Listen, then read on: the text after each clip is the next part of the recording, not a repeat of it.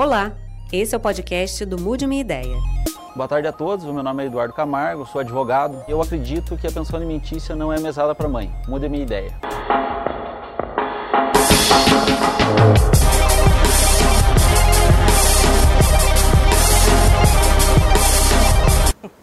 Olá, eu sou Eduardo. dos que abraçam, desculpa. E aí? Boa tarde. Prazer, Cleverson, tudo bem? Oi, tudo bem? bom? Como é que vai? Prazer. Fique à vontade. Como é o seu nome? Eu sou a Marina. Marina. Meu nome é Eduardo, sou advogado também, você também é advogado, Sou. né?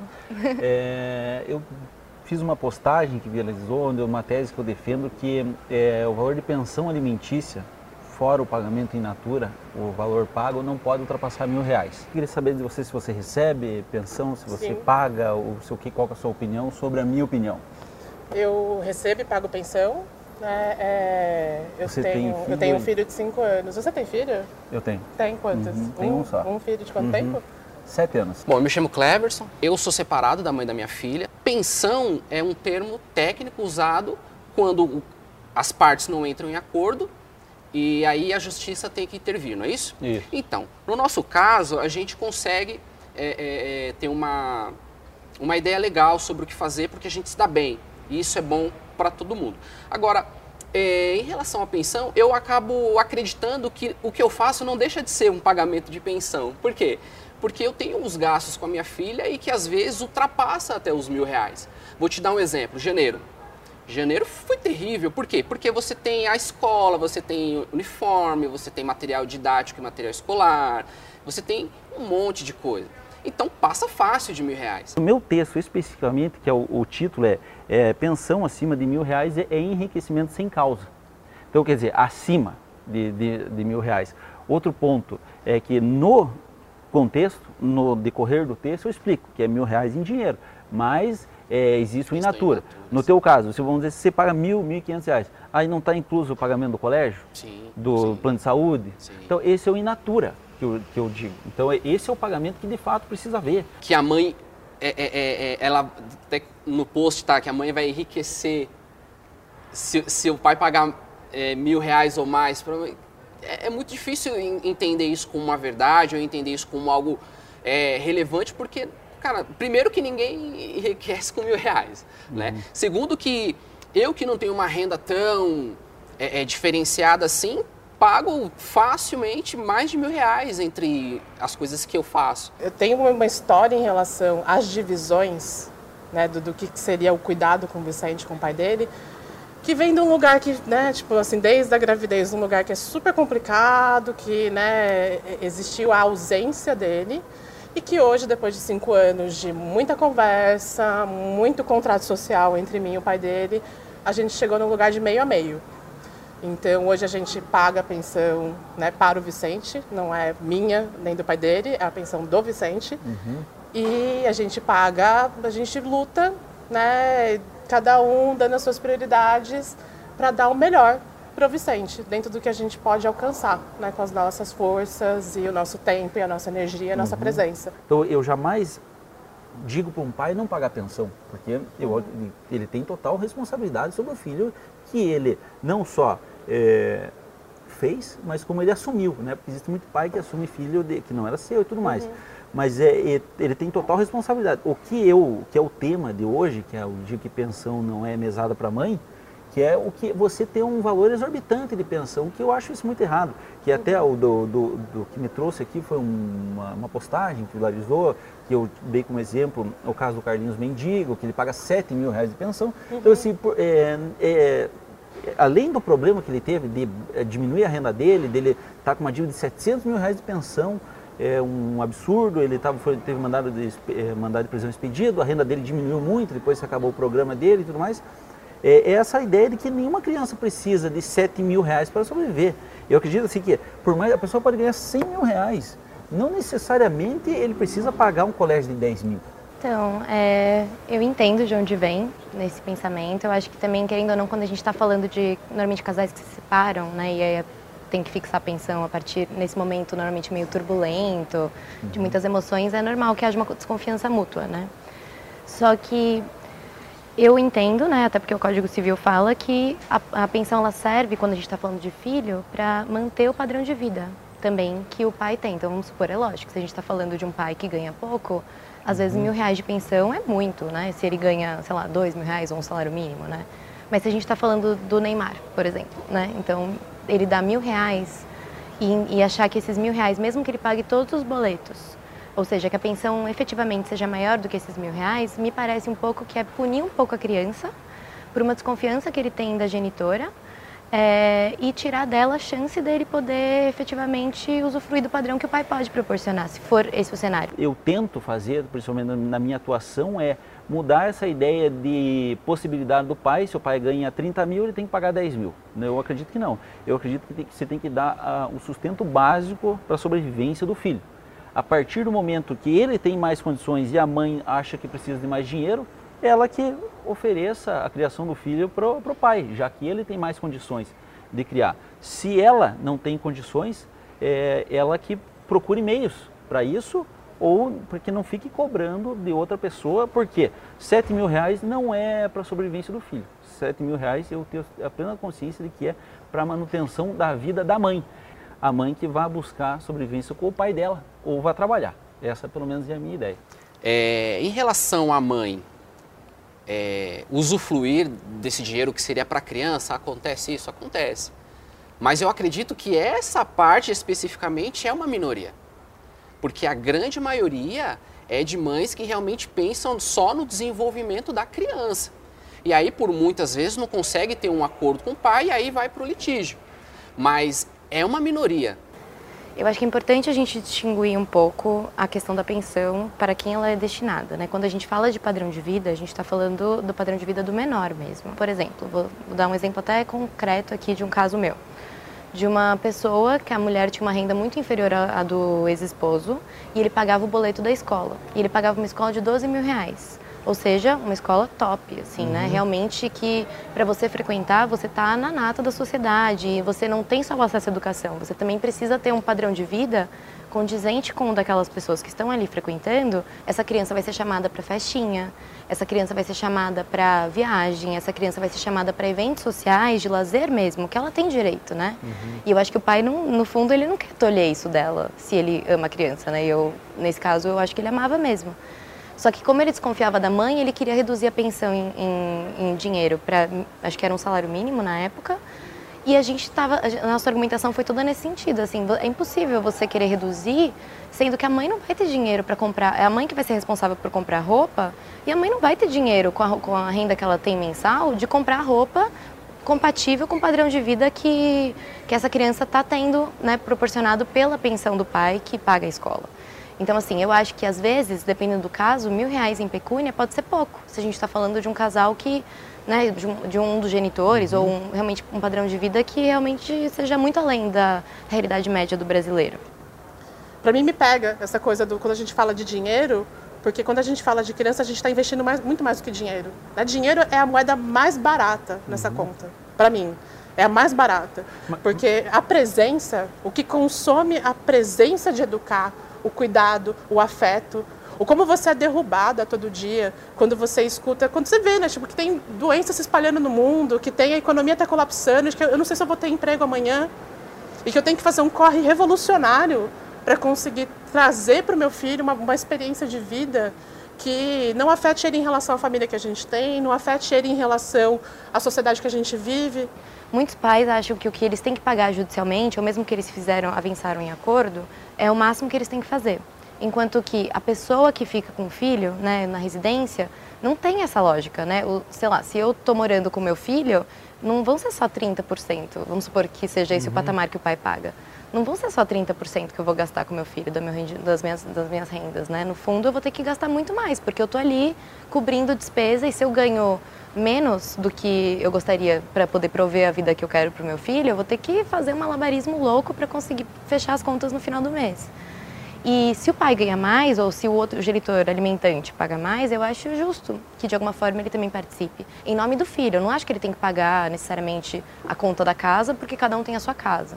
Não acho que uhum. ele tem que, de alguma forma, prover que a mulher tenha roupa condizente com o padrão que ele isso, tem. Uhum. Não é isso, mas eu acho que a criança tem que ter. E a pensão é isso, assim, a gente tem muito que focar que a pensão é só para o filho. Então é muito fácil uma mãe simplesmente falar assim, ah, o pai não quer saber do filho. Eu acho isso uma grande mentira. Eu acho isso é, que seja a grande exceção de pais que não querem conviver com o filho. Pelo menos eh, em todos os casos que eu trabalho são isso. Ah, mas se a mulher tá, tá com dificuldade, pode dar a guarda pro pai. Uhum. Mas e o pai que quer a guarda? Será que o pai quer a guarda? Não sei. Pelo que eu entendo, pelo que eu leio, pelo que eu vejo, não tão distante, até próximo de mim. É muito difícil o pai falar, não, eu quero a guarda. A GV fez uma pesquisa que saiu ano passado que falou que 52% das mulheres são demitidas depois que elas voltam da estabilidade da gestante, né? Porque as mulheres têm essa estabilidade, que elas não podem ser mandadas embora, acabou e elas são mandadas embora. Enquanto que, obviamente, isso não acontece com os homens. E ao contrário, né? De um modo geral, no mercado de trabalho, um cara que tem filho, que tem família, ele é visto como um trabalhador sério, uma pessoa que tem interesse em, de alguma forma, é, prover pela sua família. Então, ele vai lá, ele pode se dedicar mais, até porque, normalmente, se eles estão juntos ou separados, ainda assim, normalmente a mulher que vai ter que faltar no trabalho se a criança ficou doente, é a mulher que não vai poder fazer hora extra, é a mulher que vai ter que, alguns, alguns limites. É, não é igual ser mulher e homem no Brasil. Não é igual. E fica como o cuidado da mãe com a criança fica como um cuidado invisível, como um investimento invisível. Assim, porque assim, se eu, se eu olho para a mina trocando uma fralda, eu olho que precisa de um pacote, todo mundo olha isso, né? Assim, ah, a mina tá trocando a fralda, eu preciso comprar pomada de assadura, eu preciso comprar uma fralda, eu preciso comprar um lugar para trocar a fralda, e talvez nem comprar, e mas a gente não olha para trocar a fralda. Porque a gente olha para esse lugar e pressupondo que ele vive de amor.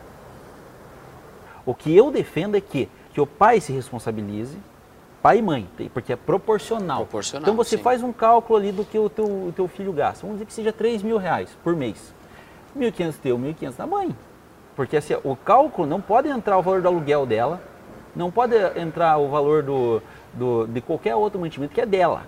Porque é, essa é a obrigação dela. O local para é, a criança morar é uma obrigação dela. Não, o, o, pai tem que se preocupar com o lugar que ele vai morar, com a família dele que ele está no momento. Mas o filho não é a família dele também? Tá, mas filho... então, mas daí ele que vai, o filho que vai morar com o pai. O então, pai tem essas condições, entendeu? Mas é. Mas não é todo pai que, que, que, gostaria que isso acontecesse. Porque em muitas famílias a gente entende até uma questão de ciúme, ou da, a, de repente o pai quer, mas a, a, a atual esposa não quer. Uhum. Então existe um contexto então, muito gigantesco em relação a isso, né? Eu, que nem eu sou de cidade pequena, eu lembro que lá só tinha um advogado, um médico, um engenheiro, que eram as profissões privilegiadas. As outras profissões eram dependiam de força física. Então tem uma opinião de que as mulheres não eram excluídas do mercado, elas eram poupadas. As profissões é, privilegiadas começaram a aumentar, naturalmente elas foram inseridas no mercado de trabalho. O setor público paga um salário igual para claro, homens e mulheres. Que é justo. E já o privado paga por rendimento. Então assim, eu, eu não consigo ver hoje situações onde mulheres ganham mais, é, menos, simples, simplesmente pelo fato de ser mulher. Essa estatística trouxe de que é, uh, elas são mandadas embora depois do período de estabilidade, pode, pode acontecer, porque de fato é, como é que vai pensar com a cabeça do empresário? Vou citar até um exemplo do, do, do, de uma prima minha. Ela se formou, queria abrir um pet shop, abriu. Ela foi lá e contratou uma funcionária para cortar, fazer a tosa do, dos, dos cachorros. Deu uns oito meses, ela engravidou. A mulher saiu do período de maternidade, ela precisou fechar a pet shop, porque não teria, não teria como manter ali o pagamento, depois contratar outra pessoa, para depois já mandar embora quando a outra voltar à estabilidade. Ela, ela achou um trabalho, pagou ali os encargos ali referente ao período de estabilidade, chegou, obviamente mandou embora, porque tinha fechado o empreendimento dela, abriu e me falou, Eduardo, eu nunca mais vou contratar uma mulher na minha vida para ser funcionária aqui da, da, do, do, onde eu for trabalhar. Então, quer dizer, existe esse pensamento ainda. E por óbvio, nunca vai mudar, eu acho impossível mudar por causa dessa, na, da, da questão de homem não engravidar e mulher engravidar. Que eu acho importante a gente discutir essa questão da maternidade, uhum. porque eu acho que ela reflete totalmente nessa discussão que a gente está tendo, né? Então, assim, é importante para a nossa sociedade que a gente se reproduza. Uhum. Então, ou seja, é, tudo bem, são as mulheres, as pessoas que têm útero, que vão ter que engravidar, uhum. mas tirando a gravidez e a amamentação, que é um período ali né, meio curto, se a gente for pensar, que vai ser inclusive pago pela Previdência Social, se essa pessoa for seletizada, né? Então, assim, não teria esse custo direto para o Uhum. empresário, teria, sei lá, dele eventualmente ter que achar uma substituta, mas aí ele deixou de pagar o salário da, da empregada que está de Mas licença. daí já chega que mandar embora, pagar os encargos de demissão, Mas ele pode fazer um contrato, por exemplo, de temporário. E assim, a questão é, se a gente acha que é importante que a gente se reproduza, então a gente tem que, de alguma forma, proteger as mulheres, ou pelo menos durante esse período específico em que elas são diferentes dos homens, para que elas não sejam prejudicadas. Mas é impossível você é, obrigar o empresário, que só visa o lucro, ter essa, essa função de consciência social, Mas entendeu? para isso existe o Estado e as leis. Ah, sim, né? por exemplo, então, é, é por isso que, não, é, vamos dizer, hoje os, os salários que as pessoas buscam estão iguais. Se- Então, mas aqui é esse o ponto. É, as estatísticas dizem que não estão. E além do que, você acabou de me falar, você, que Sim. as mulheres são mandadas embora. Você concorda que Sim, é aham. pior para o empresário empregar mulher? Então, assim, há um gap de acesso nosso ao mercado de trabalho. Se a mulher agisse como, como homem, a sociedade viveria chocada. Imagina, Ponto. uma mulher tem filho e dá para, para o pai criar. Paga apenas uma pensão de 200 reais por mês. E o visita uma vez por semana. Quanto visita. Isso. Isso quando visita. Qual seria a reação de muitos? Acho que a gente volta naquilo que eu tinha falado, que é isso, né? Do, do- do como que a gente está alocado, né? Culturalmente, socialmente, economicamente, politicamente na sociedade.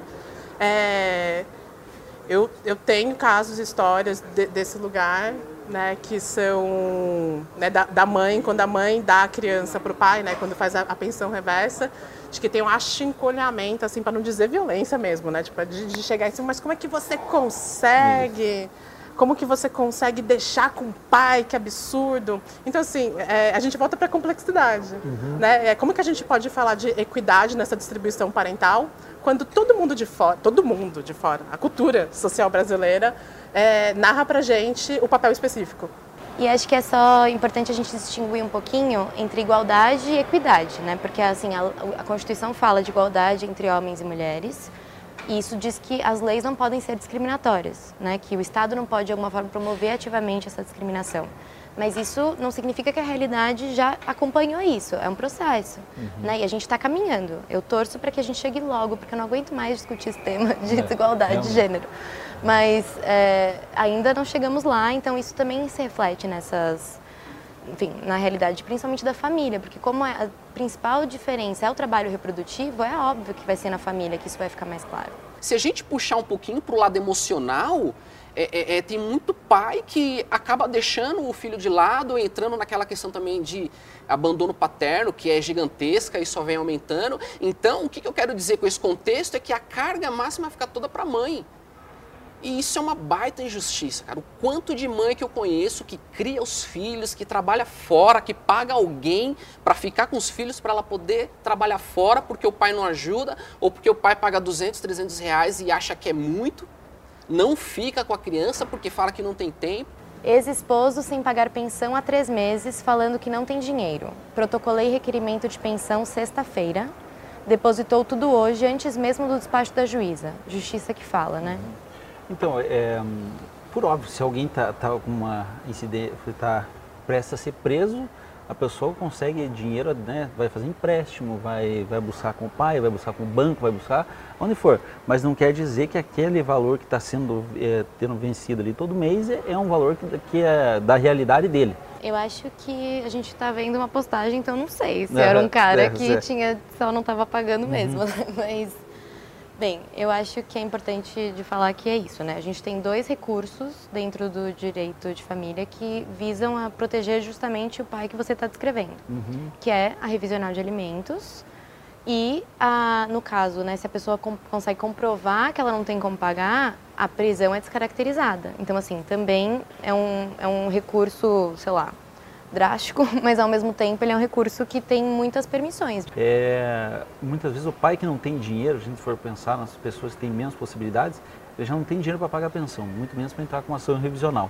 Daí ele pode ir coisas- na defensoria, Não, né? mas lá a defensoria demora para atender e tudo mais. né? E o que, as, pelo menos que as pessoas que eu trabalho, as mães contam os dias para entrar com, as- com o pedido de prisão, que é mais aquela questão de vingança mesmo. Mas eu diria que o contrário também acontece. Então, assim, no fundo, é que Uhum. a gente colocar que a mulher sempre é a vingadora vingativa, eu acho que é um pouco preconceituoso no fim, porque o que eu também, eu também poderia dizer em contrapartida que tem muitos homens que ah, querem reduzir a pensão porque a mulher arranjou um novo namorado, que não tem nada a ver com a efetivamente com o que está acontecendo em relação ao filho.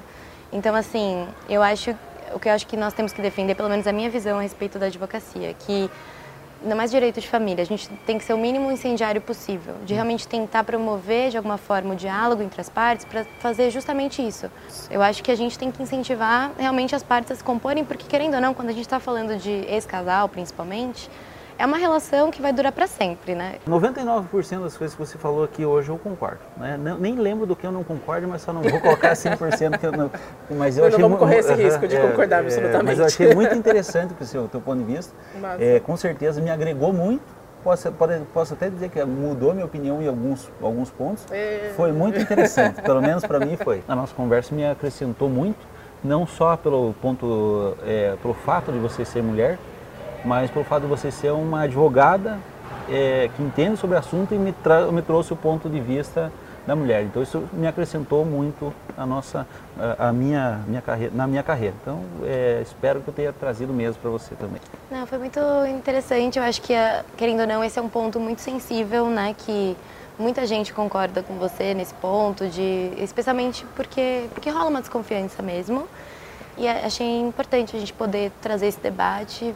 Situações como a sua não chegam para o advogado. Né? É, como você verdade. falou, Você eu, eu nunca tenho muito essa- esse tipo de ideia, porque para mim só chega o conflito, Sim. o litígio, a briga, e eu tenho que comprar para o lado do meu cliente. Eu só espero que você continue sendo justo.